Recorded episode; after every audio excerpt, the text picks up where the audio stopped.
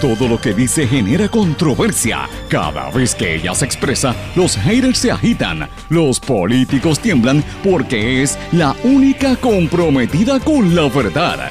Periodista, bloguera, relacionista licenciada, analista de la noticia, escritora y le dicen la provocadora en las redes sociales. Y ahora comienza en blanco y negro con Sandra Rodríguez Coto.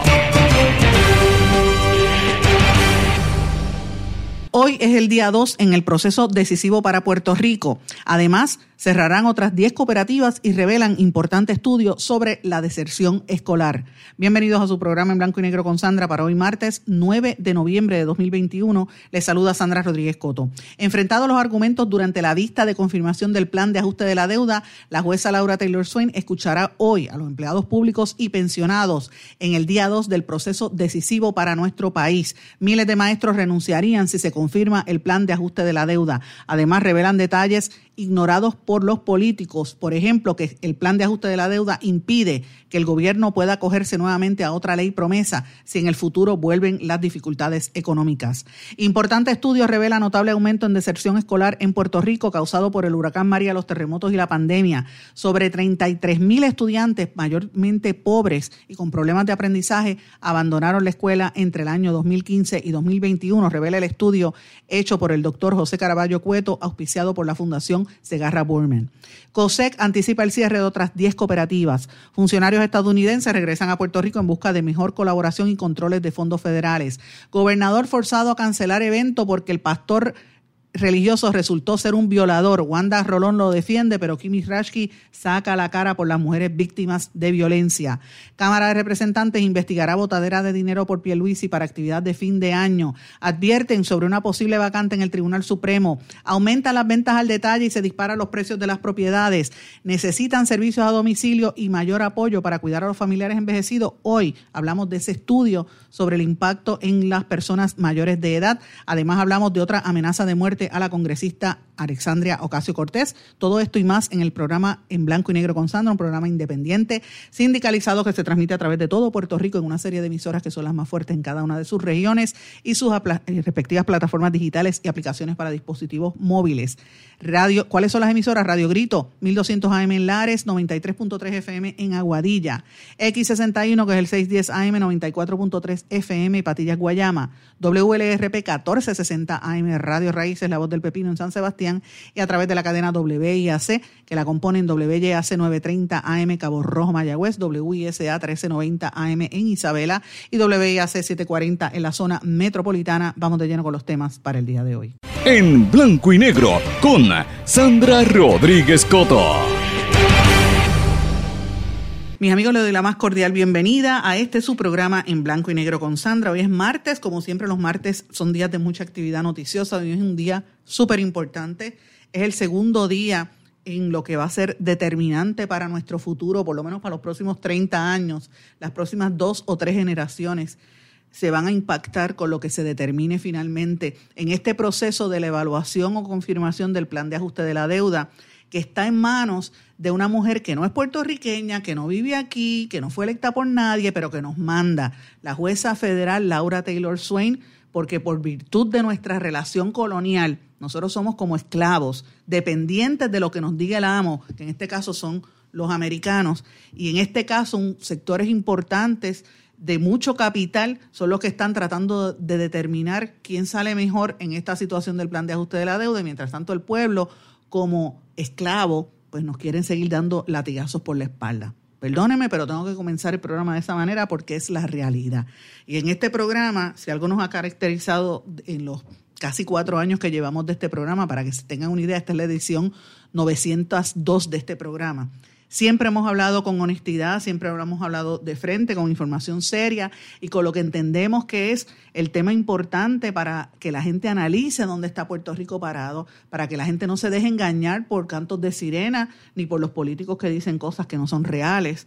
Y más que nada, porque entendemos que vivimos en un momento coyuntural en nuestra historia como pueblo y mucha gente todavía no se ha dado cuenta de dónde estamos. Así que eh, quiero entrarle lleno diciendo esto y vengo con muchísima información y muchos temas que yo quiero por lo menos dejarlo plantado aquí con mucha honestidad y con sinceridad eh, de, nuestra parte para que usted eh, piense y analice y llegue a su propia conclusión. Mire, a lo mejor usted no está de acuerdo con lo que yo digo aquí, posiblemente no lo esté, yo se lo respeto, pero por lo menos usted sabe que en este espacio yo le voy a hablar con honestidad, yo le voy a decir las cosas que encuentro de frente, las, cosas que yo creo que son importantes y no tengo, no estoy comprada y esto no tiene payola ni, ni, chayote, porque en este programa y esta servidora no se presta para vender su influencia ni vender su, su conciencia, como por desgracia pasa en este pueblo y en estos medios de comunicación de nuestro país con tanta frecuencia. Mucha gente que le tiembla las rodillas y claudica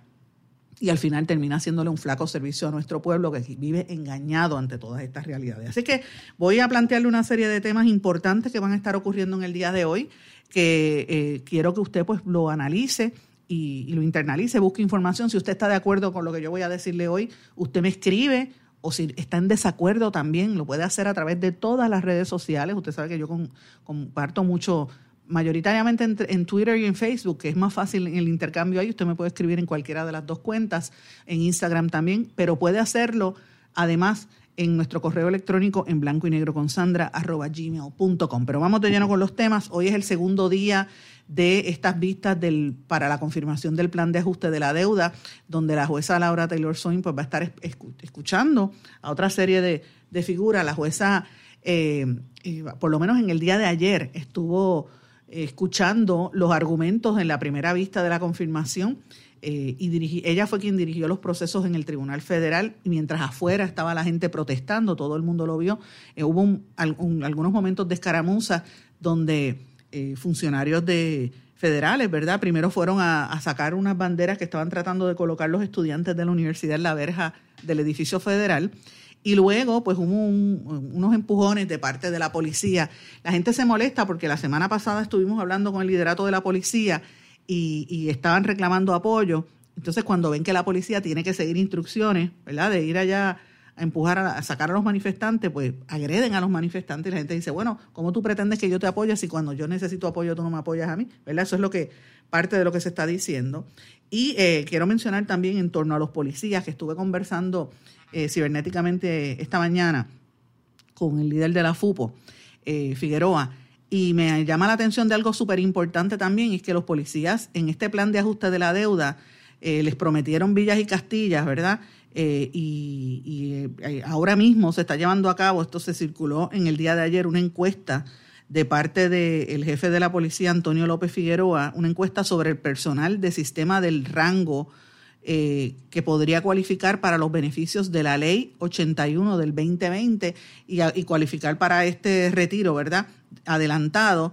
y él está pidiendo a los policías que tengan la edad para retirarse o que estén pensando hacerlo, que participen. Policías que tengan 55 años de edad o más y 30 años o más de servicio que cumpla con los requisitos de retiro para saber dónde, está el, dónde están ellos. Pero eso lo, lo, lo envía en una carta el jefe de la policía y en horas de la noche, en un programa de televisión, Antonio Medina, miembro de la Junta de Control Fiscal, prácticamente le dijo que los policías no tienen nada que buscar con el plan de ajuste de deuda, nada, no se van a hacer enmiendas en esto. Así que miren cómo engañan a la gente. Por eso es importante que nosotros estemos mirando eh, constantemente, ¿verdad? El, el, todo. Mezcle lo que pasa para que usted vea, usted va a llegar a su propia conclusión, porque por la mañana dicen una cosa y por la tarde actúan de otra manera. Mientras tanto, como dije, en el Tribunal Federal hoy se supone que escuchen a otros empleados públicos eh, y, qué es lo que va a pasar en todo, esto, en todo este proceso. Hay una gente que se está oponiendo al plan de ajuste de la deuda, más allá de los empleados públicos, está también eh, reclamos de sectores como el pastor, eh, la sucesión del pastor Mandy Mercado, Suiza y la finca Matilde, que dicen que esta eh, la, compensación los despoja de, de, recursos, ¿verdad? Suiza es la, la lechería, entre otras. O sea, estamos hablando de entidades comerciales que se oponen a esto también y otros que lo favorecen. Así que veremos a ver, eh, ayer hubo bastante discusión entre los que estaban a favor y en contra. Eh, la Asociación de Maestros también hizo unas expresiones. De hecho, miles de maestras y maestros anticipan que podrían renunciar si se confirma el plan tal y como está, dice eh, la Asociación de Maestros, porque dice que la propuesta que hizo la Junta de Supervisión Fiscal va a quien más va a afectar es a la clase magisterial, que siguen siendo golpeadas una y otra vez, según la Asociación de Maestros. Eh, dice que se ha propuesto, ¿verdad? ellos ya han hecho unos análisis que entre 5.000 a 6.000 maestros renunciarían a sus puestos de trabajo porque saben que no van a tener eh, retiro y además que la forma de compensación va a ser bastante fuerte. Una persona que tenga 45 años hoy en día para, y es maestro tendría que trabajar 18 años adicionales y llegar hasta los 63 años para poder acogerse a una jubilación. Así que esto es parte de lo que sucedió en el día de ayer, las discusiones que van a continuar a lo largo del día de hoy. Como dije, hoy el minuto al minuto lo están publicando algunos medios, van a seguir los procesos, ojalá que no haya más manifestaciones, eh, confrontaciones, ¿verdad? En, en las manifestaciones que se estén llevando a cabo. Pero tengo que mencionar algo, y esto es algo que lo trajo el compañero Miguel Díaz Román, que ustedes saben que viene aquí a cada rato, del medio Eiboricua. Eh, hay una serie de, aspectos de este plan de ajuste fiscal que no han sido confirmados o que la gente no, no se dio cuenta en el proceso de la discusión pública hace unas semanas eh, y se están empezando a revelar poco a poco estos detalles eh, que han sido ignorados en caso de, particularmente en caso de que vuelva otra quiebra, Puerto Rico no se va a poder acoger a una especie de ley promesa si en un futuro vuelve a enfrentar dificultades económicas que eviten cumplir con el servicio de la deuda. Esto es lo que trasciende, eh, sobre todo en el tema de los bonos, en el pago de los bonos. Dice que los nuevos bonos por 7.400 millones de dólares serían pagados a una tasa de un 5% hasta el año número 11, cuando entre en vigor una tasa a 4% que va a estar vigente eh, y termina por 36 años. Por eso es que yo digo, todo lo que se va a determinar ahora va a seguir, fíjense, este estudio eh, que plantea Miguel Díaz Román, usted puede leer la noticia completa en Iboricua, eh, plantea que esto va a seguir en, ¿verdad? En, los pagos se tienen que hacer por lo menos 36 años. Así que imagínese que, dónde va a estar usted de aquí a 36 años. ¿Dónde usted se plantea cuál va a ser el futuro de Puerto Rico de aquí a, a, a 36 años, de aquí a 40 años? mire, de aquí a 36 años yo voy a tener 88 años de edad, yo voy a ser una, envejeciente. ¿Cuál va a ser mi vida con este plan que está tomando la, la jueza Laura Taylor Swain? Póngase usted en ese lugar. ¿Qué pasará usted y sus hijos? Si existirá Puerto Rico de aquí a, 80, a 36 años, cuando yo tenga 80 años, no, no sabemos. Es la realidad eh, y los pagos, pues son, ahí hay unas preocupaciones serias que no se han entrado en la discusión pública, importante por demás. Pero bueno, quiero cambiar el tema porque hay otros asuntos súper importantes también que hoy se están discutiendo y que van a ser noticia. Este en particular es un estudio que se acaba de anunciar hace apenas media hora. Me comprometo a que voy a traer una entrevista en profundidad sobre esto, un estudio súper importante que auspició la Fundación Segarra Borman. El estudio revela un notable aumento, oigan esto, en la deserción escolar en Puerto Rico causado por el huracán María, los terremotos y la pandemia. 33.704 estudiantes, mayormente estudiantes pobres con problemas de aprendizaje, abandonaron la escuela entre el año 2015 y 2021, según este estudio que, como dije, lo auspició la Fundación Segarra Borman y lo hizo el reputado profesor y, estudioso puertorriqueño, el doctor José Caraballo Cueto, economista también, eh, que es una persona que en Puerto Rico le tiene mucha le debe mucho para la información que él, recopila eh, y es un gran aportador a la, situación en Puerto Rico. El estudio es bastante amplio, tuve la oportunidad de leerlo, es una muestra interesante de maestros y maestras que incluyen puntos interesantes e importantes de esta discusión. A mí me llama poderosamente la atención otro, otro, otro señalamiento de este estudio y es lo que todo el mundo sabe, la poca participación de padres en la educación de sus hijos y el hecho de que los maestros tienen que invertir del poquito salario que tienen, miren esto, para poder comprar los materiales en los salones de clase. Esto, esto o sea, uno dice, ¿cómo es posible que haya tanto dinero federal y todavía estemos en estas condiciones? Pues es así. El estudio revela que la deserción escolar ha sido grande. El estudio se titula Algunos determinantes de la deserción escolar en Puerto Rico y concluyó, como dije, 33.370 eh, estudiantes abandonaron sus estudios entre los años académicos 2015 a 2021. Eh, eso es, para que usted tenga una idea, la cantidad de estudiantes que se fueron de las escuelas es una cantidad suficiente para llenar 95 escuelas a un promedio de 330, 355 estudiantes por escuela. Y se le está recomendando al Departamento de Educación que desarrollen programas para atender esto, porque la situación está bastante fuerte, según el economista y, catedrático de la Administración de Empresas de la Universidad de Puerto Rico, el doctor Caraballo Cueto. Importante por demás, porque dice que esto lo que, lo que refleja es el abandono de un segmento importante de la población estudiantil en Puerto Rico. ¿Qué es lo que pasa? Que estos niños salen de las escuelas. Miren, muchas veces son niños que son maltratados, eh, eh, niños que este, prácticamente, prácticamente se han criado solos o viven con un abuelo o con otro cuidador que no es el padre o la madre. Casi siempre vienen de hogares eh, ¿verdad? separados.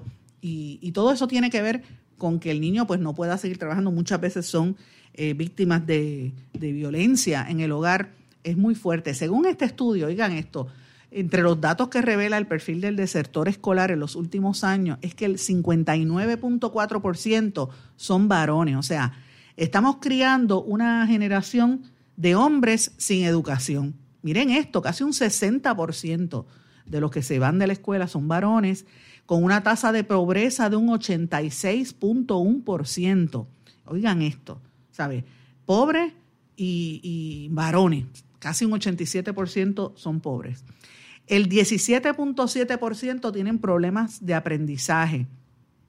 ¿Cuál es la edad en que se van de la escuela? La edad promedio 14 años, cuando están entre décimo y un décimo grado, eh, donde más abandonan la escuela. Usted sabe dónde es, no es en los campos, señores, es la región eh, educativa de San Juan.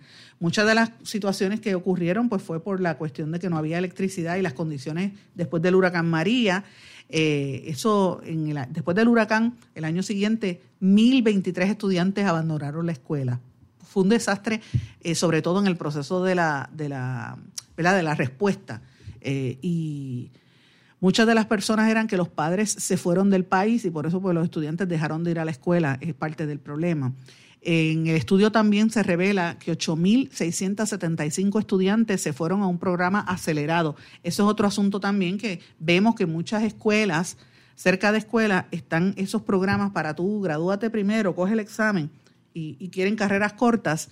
Y esto pues es una competencia también muy directa a la posibilidad de que las universidades sirvan de ese espacio para crear una nueva eh, ¿verdad? Generación educada, pues mira, no, van por una escuela, cogen un examen libre y después no, no tienen trabajo, ¿verdad? Eh, por otro lado, está el problema de los salón contenido de los niños de educación especial, eh, sobre todo estudiantes con autismo severo, que tengan daño cerebral y otros que los, abandonan al sistema y mira, pues para ir a pasar necesidad mejor no voy y dejan de ir a la escuela. Y eso pues se nota con unos problemas severos de retraso en, el aprendizaje también, porque no hay programas adecuados y no hay una buena enseñanza en los, en los salones, es la realidad. En el año 2021, la deserción volvió a aumentar eh, y esta vez fue por la situación de la pandemia, porque miren, no todo el mundo podía bregar con, con, el Internet, no había Internet de alta velocidad, muchas personas no podían pagarlo, eso de estar cogiendo clases por el teléfono pues era imposible. Así que hay unos problemas muy serios. El economista está eh, recomendando, según este estudio, una serie de, de, cosas para que se evite este alto nivel de deserción escolar, como por ejemplo tomar medidas para que los padres se interesen más en la educación de los hijos, hacer que la escuela sea más atractiva con nuevos programas creativos y recreacionales, introducir cursos que enfaticen en la equidad de género para cambiar patrones sociales en los varones, estimulándolo a que el varón se eduque y, se, y, se, y aprenda, que no que se quede bruto y se quede sin estudios, ¿verdad? Atender el tema de la pobreza y estimular los empleos en las poblaciones desventajadas, individualizar la enseñanza para apoyar a los estudiantes de educación especial y explorar si hay patrones de racialización o trato distinto según la raza del estudiante. Oigan eso en la escuela pública escolar. O sea, si el estudiante es negro o es pobre, mira, no importa que se vaya de la escuela. Esto, esto es importante que esto se analice en el contexto en que estamos viviendo. Además, un estudio adicional se hace falta sobre los factores de la deserción escolar específica en la zona metropolitana que, ha sido tan grande esto. Señores, como les dije, este estudio se está presentando hoy. Yo tengo, tuve la oportunidad de mirarlo en detenimiento. Eh, me lo adelantaron un poco para poder discutirlo aquí en este programa, pero me comprometo que voy a traer al doctor Caraballo Cueto porque esto es súper importante. El, el 59.4% de los desertores son varones, 40.6% son niñas la tasa de, pobreza es un 86.1% o 6.8 eh, porcentuales más que los que no son desertores. O sea, mientras más pobre eres, más posibilidades tienes de salir de la escuela. 17.7% con problemas de aprendizaje, 44% son estudiantes de educación especial, eh, casi todos en salón contenido, 14 años y medio de la edad promedio y se van en noveno y décimo grado. Eh, otra de las cosas que me llamó la atención estudiantes que se esperaban y no llegaron a las escuelas, casi 9.000, los que se fueron a programas acelerados, casi 9.000 también, que se transfirieron a escuela nocturna, 8.500.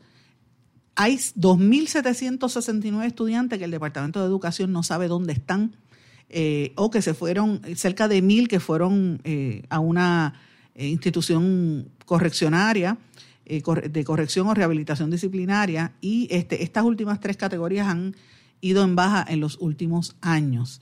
Eh, las razones para la deserción, el huracán María, que es un, obviamente, como ya mencioné, el, impacto sustancial que tuvo en la vulnerabilidad de las comunidades, la pobreza y los problemas específicos de aprendizaje, el pertenecer a, la región educativa de San Juan, ser varón eh, y tener aprovechamiento académico bajo. El estudio también provee una serie de recomendaciones importantes que quiero, pues obviamente esto lo vamos a discutir cuando hablemos con el economista, pero quería que por lo menos tuvieran una información, esto va a salir en toda la prensa mañana, así que por lo menos tenemos ya el adelanto y, usted sabe dónde estamos parados. Pero bueno, vamos a cambiar otra vez de tema antes de irnos a la pausa. Esta es una noticia que había trascendido, me parece que fue ayer y no tuve la oportunidad de mencionarla y, esto es importante. Eh, la Corporación de, para el Seguro y Supervisión de las Cooperativas, COSEC, está anticipando y confirma que van a cerrar 10 cooperativas adicionales. Eh, ustedes saben que ya la semana pasada hubo unas consolidaciones de seis cooperativas eh, y va a hacer una auditoría forense de la cooperativa de ahorro y crédito de los empleados de la cervecera de Puerto Rico, porque aparentemente encontraron un patrón de fraude. Eh, según la directora ejecutiva de COSEC, Mabel Jiménez Miranda, eh, y están en proceso de cerrar otras seis cooperativas. Recuerden que la semana pasada el caso, casos recientes fueron el de Aguada Coop y el de la cooperativa de empleados de Tres Monjitas, una cooperativa que fue muy bollante pero que no, no creció eh, y la tuvieron que cerrar. Así que es importante lo que está pasando. Eh, también cerraron, como dije, por insolvencia Aguada Coop. parte de los activos los transfirieron a Camuy Coop, Rincón Coop, Manuel Seno Gandía y Cabo Rojo Coop. Eh, y hay que estar mirando qué va a pasar. El año pasado, eh, ante como veían que iba a haber una insolvencia, la cooperativa de empleados de Pepsi-Cola fue adquirida por la cooperativa de ahorro y crédito Oriental y lo mismo pasó con la cooperativa de ahorro y crédito de Añasco que la adquirió Rincón Coop. La cooperativa Sagrada Familia también adquirió los activos y asumió los pasivos de la cooperativa de Guainabo, Guainabo Coop. O sea, todo este proceso de las cooperativas, muchas se, fueron se vieron afectadas por la emigración y por el huracán, todo lo que ha pasado en el país, pero también por el golpe económico. Recuerden que todo el tema fiscal y el, todo el tema eh, económico de nuestro país se vio afectado por la Junta de Control Fiscal, eh, por, la, por las determinaciones que estaba tomando, sobre todo las cooperativas que habían emitido bonos, que habían cogido dinero prestado. Eh, para que usted tenga una idea de 112 cooperativas, 24 eh, tienen retos operacionales y financieros bastante serios y que los cierres son unas intervenciones para evitar que empiece un colapso de todo el sistema. Y no podemos olvidar que aquí había pasado algo anteriormente en el sector de la banca. Recuerden cuando en el año 2015 él cerró el Banco Doral eh, y antes de eso había cerrado a través de, que en el caso de Doral fue la Oficina del Comisionado de Instituciones Financieras y antes de eso, la FDIC, la federal, la agencia federal, había promovido la consolidación de los bancos. Eso fue obligado de Western Bank, RG Premier Bank y Eurobank. Y antes que aquí habían seis, siete bancos, ahora solamente está el Popular, el First Bank y eh, Oriental, ¿verdad? Más que nada. Eh, somos tres, tres bancos nada más. Y lo mismo está pasando en el sector de las cooperativas. Eh, es importante. veremos a ver. Hasta junio pasado, el sector de las cooperativas tenía 11.231 millones en activos y 10.520 en depósitos y acciones. Así que, más allá de los bonos del, del gobierno, también hay unas situaciones específicas que tienen que ver con eh, eh, ¿verdad? Con la situación del manejo interno de las cooperativas. Así que tenemos que estar pendientes a ver qué va a suceder en cuanto a esto. Tengo que irme a una pausa. A nuestro regreso vamos a hablar de lo que enfrenta el gobernador y lo que tenemos pendiente en noticias. Regresamos enseguida. No se retiren. El análisis y la controversia continúa en breve, en blanco y negro, con Sandra Rodríguez Coto.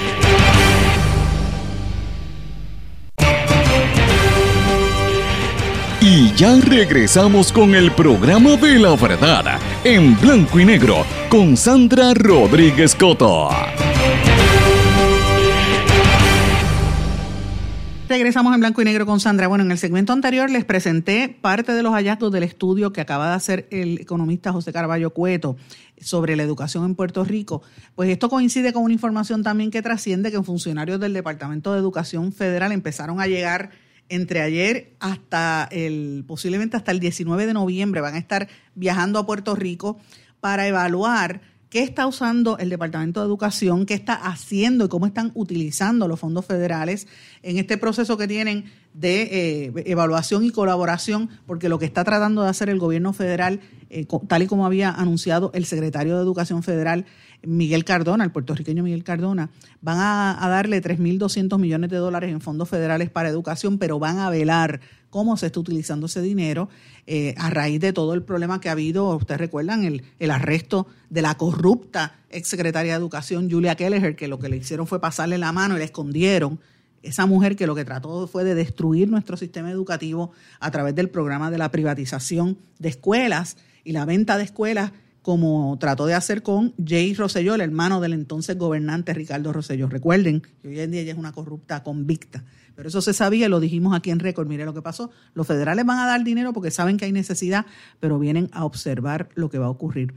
Por cierto, les pregunto a ustedes, hablando de, educación, ¿qué ha pasado con aquel famoso mural de Rodríguez Martino en aquella escuela de, que le regaló Ricardo Rosselló por un peso? a Rodolfo Font, al hijo de Rodolfo Font, Otoniel Font.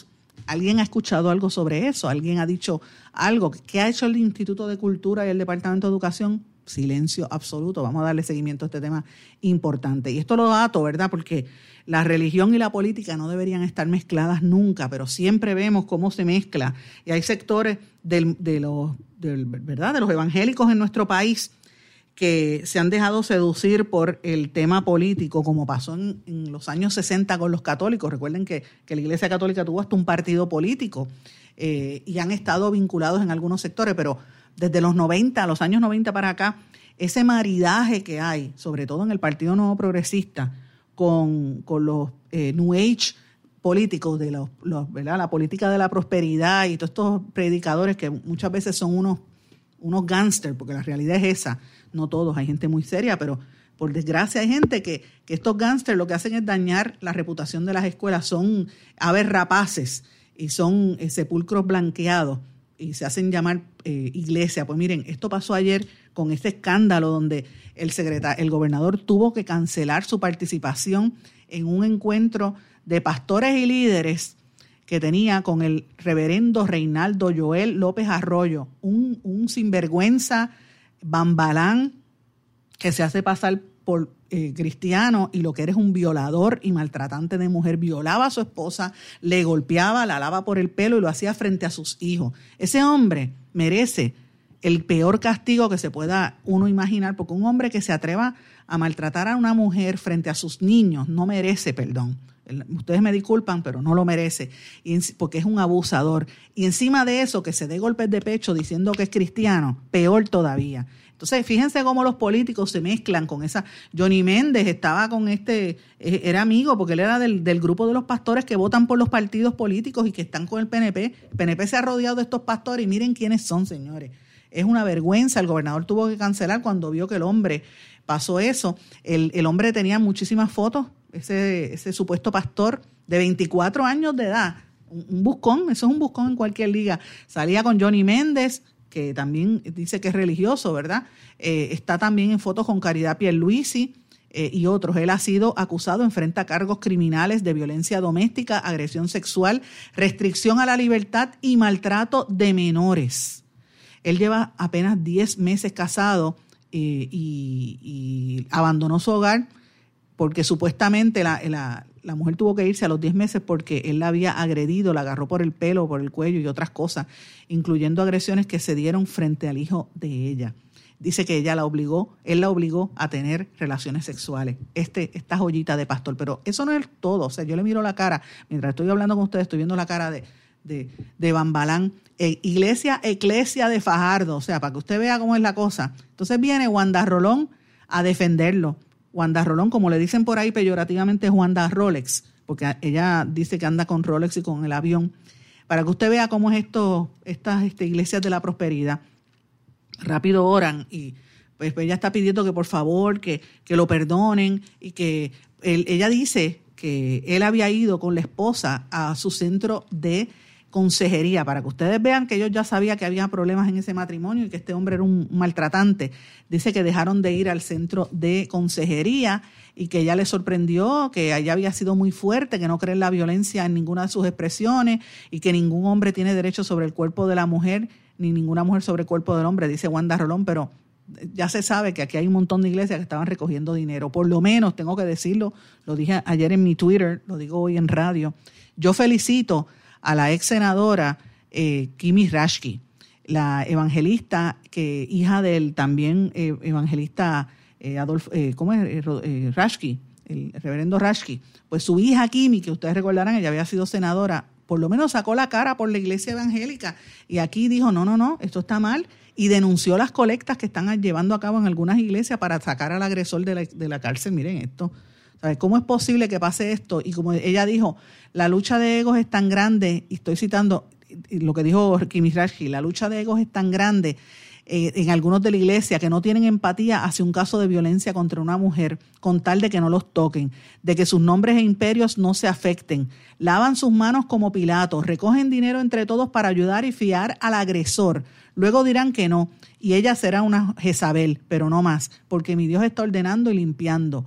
No hacen colectas para ayudar a los misioneros, pero sí para sacar un agresor de la, un agresor de la cárcel, claro, porque a dos o tres solo les preocupa su imagen y sus imperios no a la violencia contra la mujer, sacude y limpia tu casa, Señor. Importantes declaraciones que hizo Kimi Rashki, la felicito porque ya es hora de que en el sector evangélico, sobre todo estas nuevas iglesias, no las tradicionales evangélicas, que son las iglesias históricas, evangélica unida, la luterana, la, todas esas, tienden a ser la metodista un poco más conservadora. Yo me refiero a todas estas iglesias que aparecen por allí de ministerio que nadie sabe quiénes son y muchas son de Ministerio de la Prosperidad, le hacen un daño a la iglesia en general.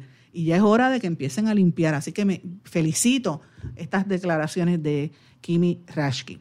Señores, y hablando de iglesias y de botadera de dinero y de toda esta falsedad que, en la que se meten los políticos con estos religiosos, pues mire, ahora vengo con la falsedad de los políticos y sus los que los apoyan a nivel económico. Ustedes saben que en este programa hemos estado denunciando lo que ha hecho el gobernador Pedro Pierluisi de votar casi, eh, casi entre Miss Mundo y en la fiesta de fin de año 10.7 millones de, dólares. Cuando aquí hablan de las carreteras destartaladas, de los rotos que hay en las carreteras, no hay chavos para eso, pero sí hay chavos para gastar en una sola noche en la despedida de año y en el, en el certamen de Miss Universo.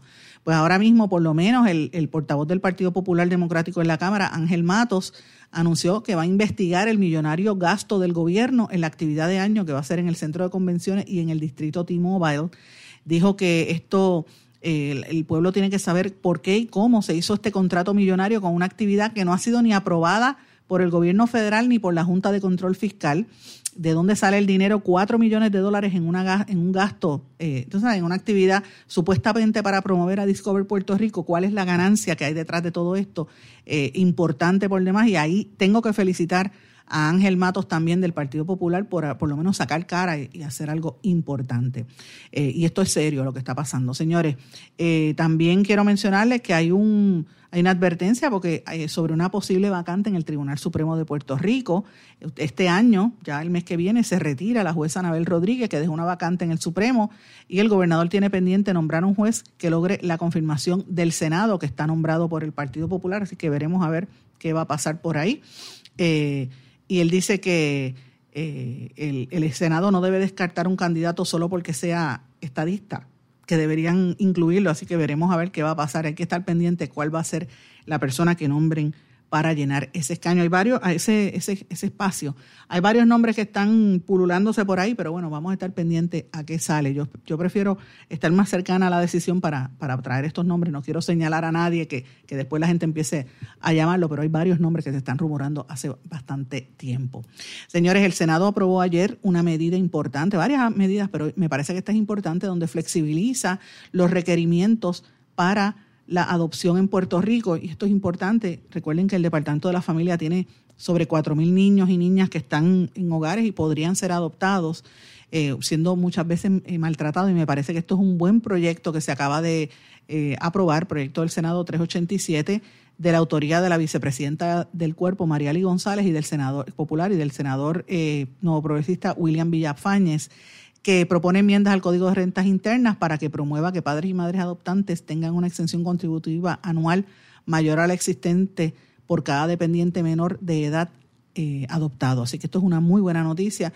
Ojalá que esto promueva un mayor eh, nivel de adopción. Los niños necesitan tener entornos familiares y esto pues es positivo.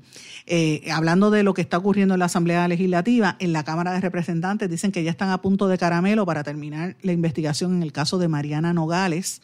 Presidente de la Comisión de Ética, Ángel Matos, también dijo que eh, ya están en posición para resolver el referido voluntario que hizo Mariana Nogales por omitir en su informe financiero eh, información relacionada con su participación en una corporación. Así que tenemos que estar pendientes a ver qué, dicen, ¿verdad? ¿Cuáles eran las dudas que había sobre eh, ese proceso y en qué concluye, donde ella pues no había informado de unos ingresos que tenía en el informe y ella eh, como voluntariamente fue y se sometió ante la Comisión de Ética. Ustedes saben que ha habido bastante controversia en cuanto a esto.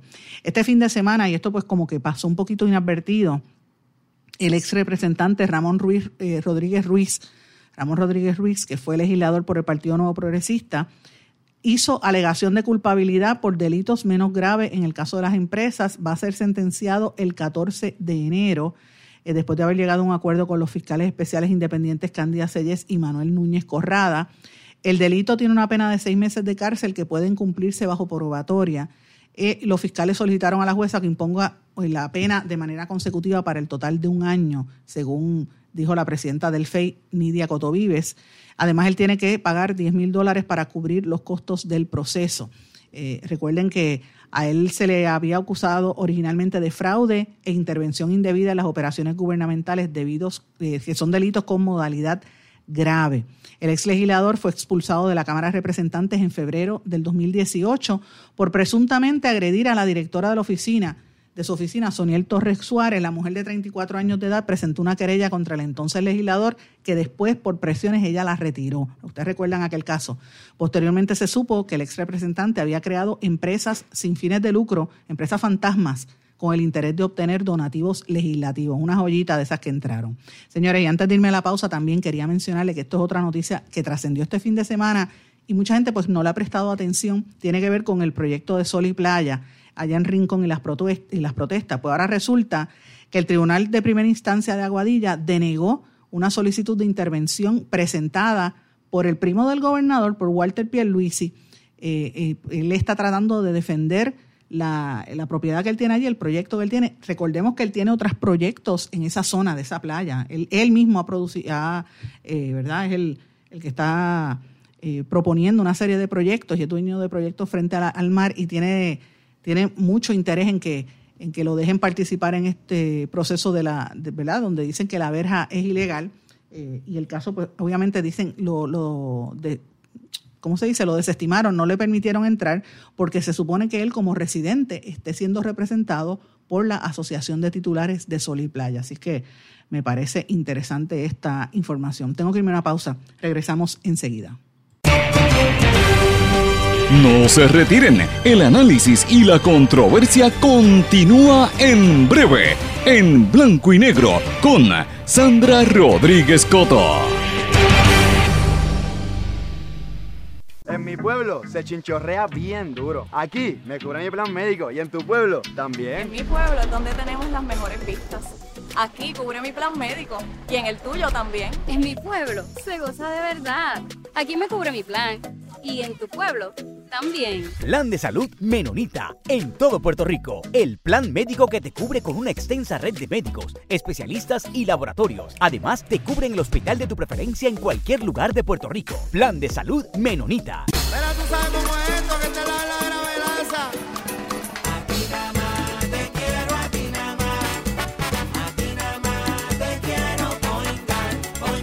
Que no se te olvide, no te vayas a olvidar.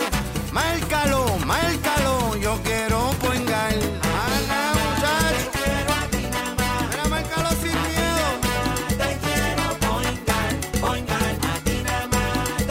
Yo quiero Point Guard.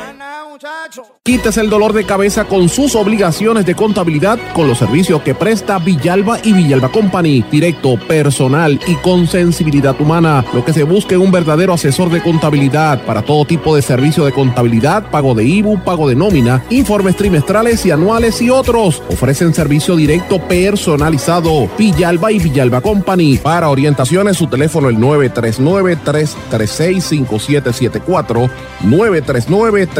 939-336-5774. Y ya regresamos con el programa de la verdad, en blanco y negro, con Sandra Rodríguez Coto. Regresamos en blanco y negro con Sandra. Bueno, quiero informarles algunos estudios que han estado surgiendo últimamente, noticias importantes de, cómo está la economía en Puerto Rico y esto es importante que usted lo escuche porque tiene que ver con su bolsillo y con su dinero. Hasta ahora, la economista Marta Quiñones acaba de, de hablar eh, y analizar cómo está el consumidor puertorriqueño, cómo está el, el, patrón y el hábito de consumo en Puerto Rico, y me parece importante porque los primeros siete meses del año 2021 se reflejó un 30.8% de alza, o sea, el consumo, la compra, venta de cosas aumentó casi un 31% en, en lo que va de año. Todo esto tiene que ver con eh, los fondos que llegaron, mucho del dinero que todavía quedaba del PUA, pero más que nada, en, como ha habido tanto problema con el sistema eléctrico debido a Luma, pues esto ha hecho que la gente, no solamente los individuos en sus hogares, sino también los negocios, empiezan a consumir más porque tienen que comprar plantas eléctricas, tienen que, ir a comprar comida afuera, eh, y, eso pues afecta mucho, sobre todo a las familias que hay que tienen niños. Pues esto tiene un impacto económico y esto se ve en un aumento en, en esta situación eh, y se espera que para el próximo año pues todavía esté, esté un poquito eh, hay una incertidumbre en, términos de cómo va a ser este consumo precisamente porque han elevado los costos de producción, también los costos de los alimentos y los materiales han estado en aumento precisamente por la situación del COVID. Así que vamos a estar atentos, pero es impresionante que el Departamento de Desarrollo Económico haya previsto un aumento de 30.8% en el consumo en nuestro país comparado con el año anterior. Esto es fuerte, señores. Eh, para que tenga una idea, por lo menos las ventas al detalle se prevé que llegaron a 21.358 millones de dólares. Esto que dice, eh, ¿verdad? Esta estadística que dice la amiga economista Marta Quiñones, por otro lado lo contrasto, ¿verdad? Con lo que dice otro economista, Vicente Feliciano, que habla de cómo el COVID ha provocado un alza en la inflación, primero por los cierres y, cuando hubo el cierre y el colapso de las operaciones, eso cambió los patrones de consumo, eso es evidente, la gente dejó de comprar fuera y se encerró en la casa, pero eh, pues no todos los sectores se han ido recuperando al mismo tiempo, hay algunos que la ha tomado más. También a esto hay que añadirle la situación de, de la distribución de los productos, que esto tiene mucho que ver con lo que está pasando en Puerto Rico, así que hay que estar atentos eh, ellos, el, según Vicente Feliciano, los problemas de distribución de productos se van a ir solucionando en los próximos meses, donde más problema se ve a mediano y largo plazo en el aspecto laboral. Veremos a ver qué sucede allí. Pero otra cosa que también llama la atención es un estudio que acaba de sacar el Real Estate and Economic Outlook National de la National Association of Realtors, los Realtors, que evaluó eh, cómo está el, ¿verdad? el, el valor de las propiedades en Puerto Rico y dice que los puertorriqueños están dispuestos a pagar más por una propiedad residencial debido a la falta de inventario en las casas, eh, que eso yo nunca entiendo porque dice que hay falta de inventario cuando hay tantas casas cerradas por ahí, ¿verdad? Y casas abandonadas. Váyase por los pueblos para que usted vea las casas en las urbanizaciones cerradas, el inventario de casas abandonadas es grande. Pero con todo esto dice que para el segundo trimestre del 2021 el pago promedio de las nuevas hipotecas ronda a los 1.200 que esta cifra es más alta que el trimestre, el primer trimestre, que fuera 1050, o sea que, que se están disparando los propiedades, los, los costos de las propiedades residenciales, entienden que, que, ha ido también creciendo y que la gente está comprando second homes, que esto es interesante. Se están haciendo muchos préstamos por 203 mil, eh, de, de 200 mil para arriba, los bajos 400 mil, como dicen. O sea, que el venta de estas casas que estuvo detenida el año pasado se está viendo una, una, una movida, ¿verdad? También otra cosa que destacan es que la delincuencia, o sea, los atrasos en los pagos, pues se han detenido un poco también según los estudios de este sector. Veremos a ver, ¿verdad? Eh, hay, hay dinero corriendo, hay gente que va a venir del extranjero también a trabajar, como se está previendo, pues por ahí hay dinero corriendo. ¿Usted siente ese dinero en el bolsillo? Le pregunto yo. Yo no sé, no estoy tan segura. Yo todo lo que oigo es todo lo contrario. Veremos a ver. Mucha gente comprando por internet porque le sale más barato que estar comprando incluso en las tiendas aquí. Pero bueno, quería traerle esto porque, como siempre digo, Puerto Rico es un país de personas envejecientes, nos estamos poniendo cada vez más viejos y la población envejeciente necesita unos cuidados eh, y hay unos retos grandes. AARP presentó un estudio en estos días que también es importante sobre los retos que enfrentan los cuidadores, la necesidad de servicios a domicilio, el apoyo que hace falta de los familiares para cuidar a los familiares envejecidos y todo esto ha tenido un impacto, además de la pandemia, en la salud mental, según reveló este estudio también, que hoy, si se fijan, he traído varios estudios a lo largo del programa, pero son cosas importantes.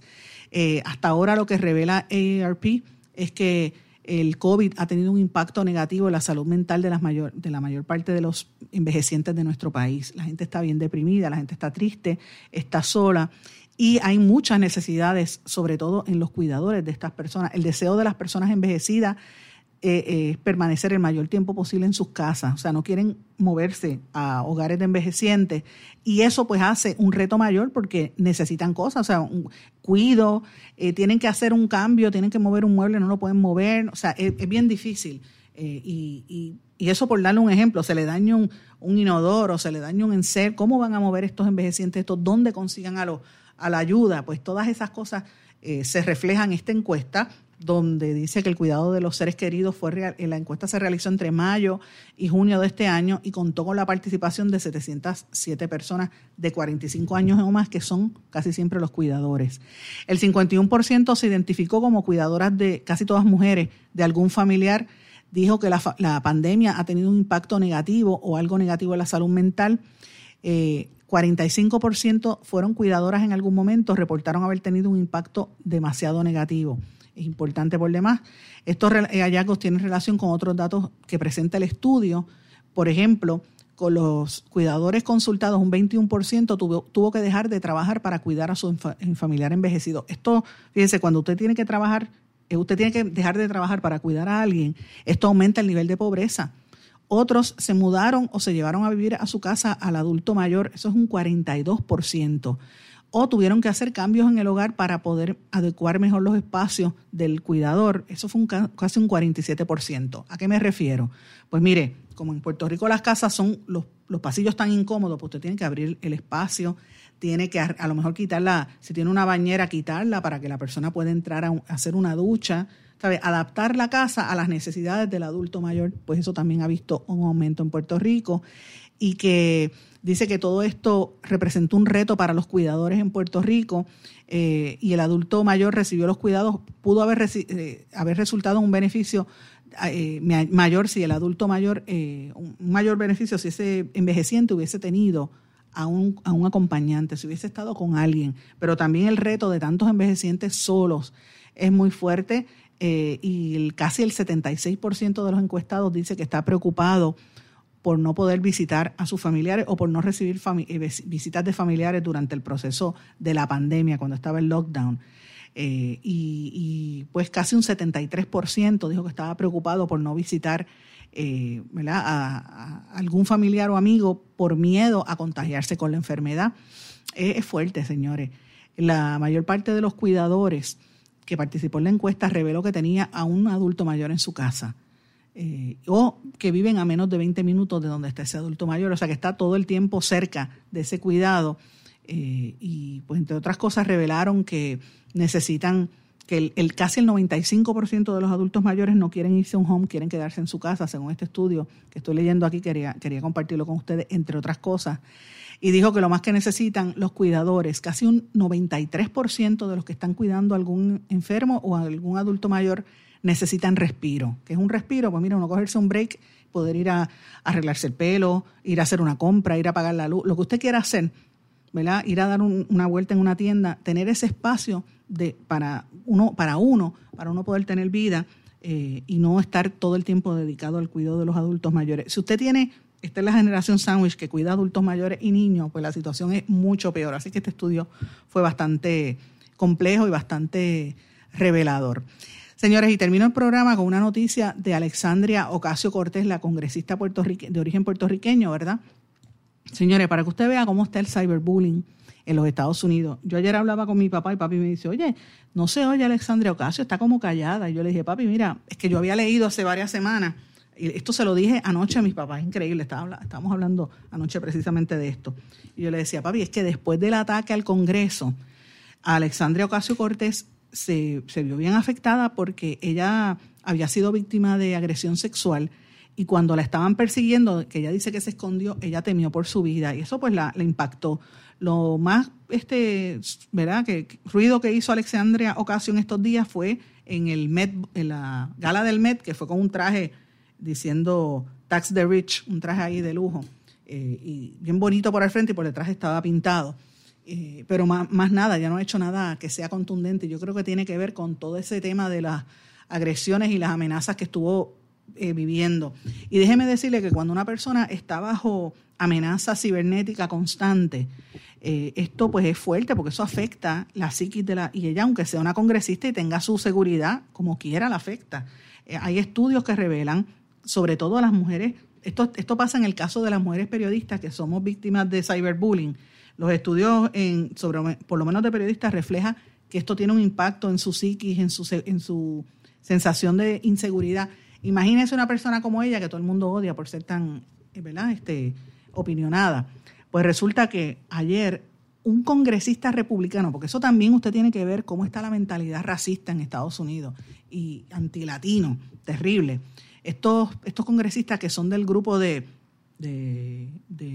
Trump, pues este congresista Paul Gosar, uno de los más conservadores en la Cámara Baja, enfrenta duras críticas porque difundió un vídeo animado en el que aparece dándole muerte a Alexandria Ocasio Cortés y de blandir dos espadas frente a una imagen del presidente Joe Biden. El video, en la versión retocada de los, de los créditos de la serie, eh, de la apertura de la serie animada japonesa Attack on Titan, eh, lo reveló el Washington Post, y dijo él en un tweet, la creatividad de mi equipo es fuera de serie, dijo el domingo este Gosser, antes de que Twitter le censurara el vídeo en su cuenta. Gosser es uno de los congresistas con más que con más fuerza buscó anular los votos del colegio electoral antes y después del, del, acto de insurrección ante el Congreso el 6 de enero por los seguidores de Donald Trump. Y él es un aliado de Trump. Congresistas demócratas indicaron que la acción de Gozar debe tener consecuencias en la Cámara de Representantes. Este es un comportamiento enfermizo. Tuiteó el vídeo que lo mostraba matando a la representante Ocasio Cortés tanto desde su cuenta oficial como desde su cuenta personal.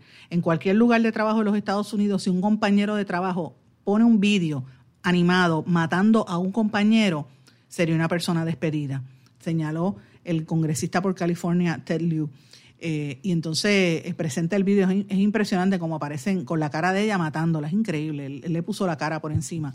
La directora de medios digitales del congresista Gozar, Jessica Laicos, defendió el vídeo diciendo que todo el mundo debe relajarse, que fue una broma, que no es tan grave, pero Alexandria Ocasio Cortés está convencida de que Gozar no va a recibir sanciones. Dice, mientras estaba en ruta a Glasgow, un asqueroso miembro del Congreso con quien trabaja, que recauda fondos y recibe fondos de los grupos neonazis, compartió una fantasía de un video matándome a mí y yo sé que no, no va a recibir ningún tipo de consecuencia. Imposible. Es imposible que uno pueda aplaudir este tipo de gestión, señores, y cosas así suceden en Puerto Rico, pero si le, le ocurre a esta mujer a nivel de Congreso de Estados Unidos, que no debe pasar con tantas mujeres y hombres, ¿verdad? A nivel eh, cívico.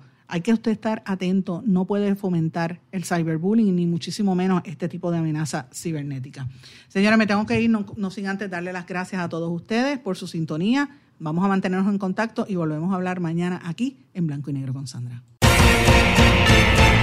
¿Se quedó con ganas de más? Busque a Sandra Rodríguez Coto en las redes sociales o acceda a en blanco y negro.blogspot.com porque a la hora de decir la verdad solo hay una persona en la cual se puede confiar. Sandra Rodríguez Coto en blanco y negro.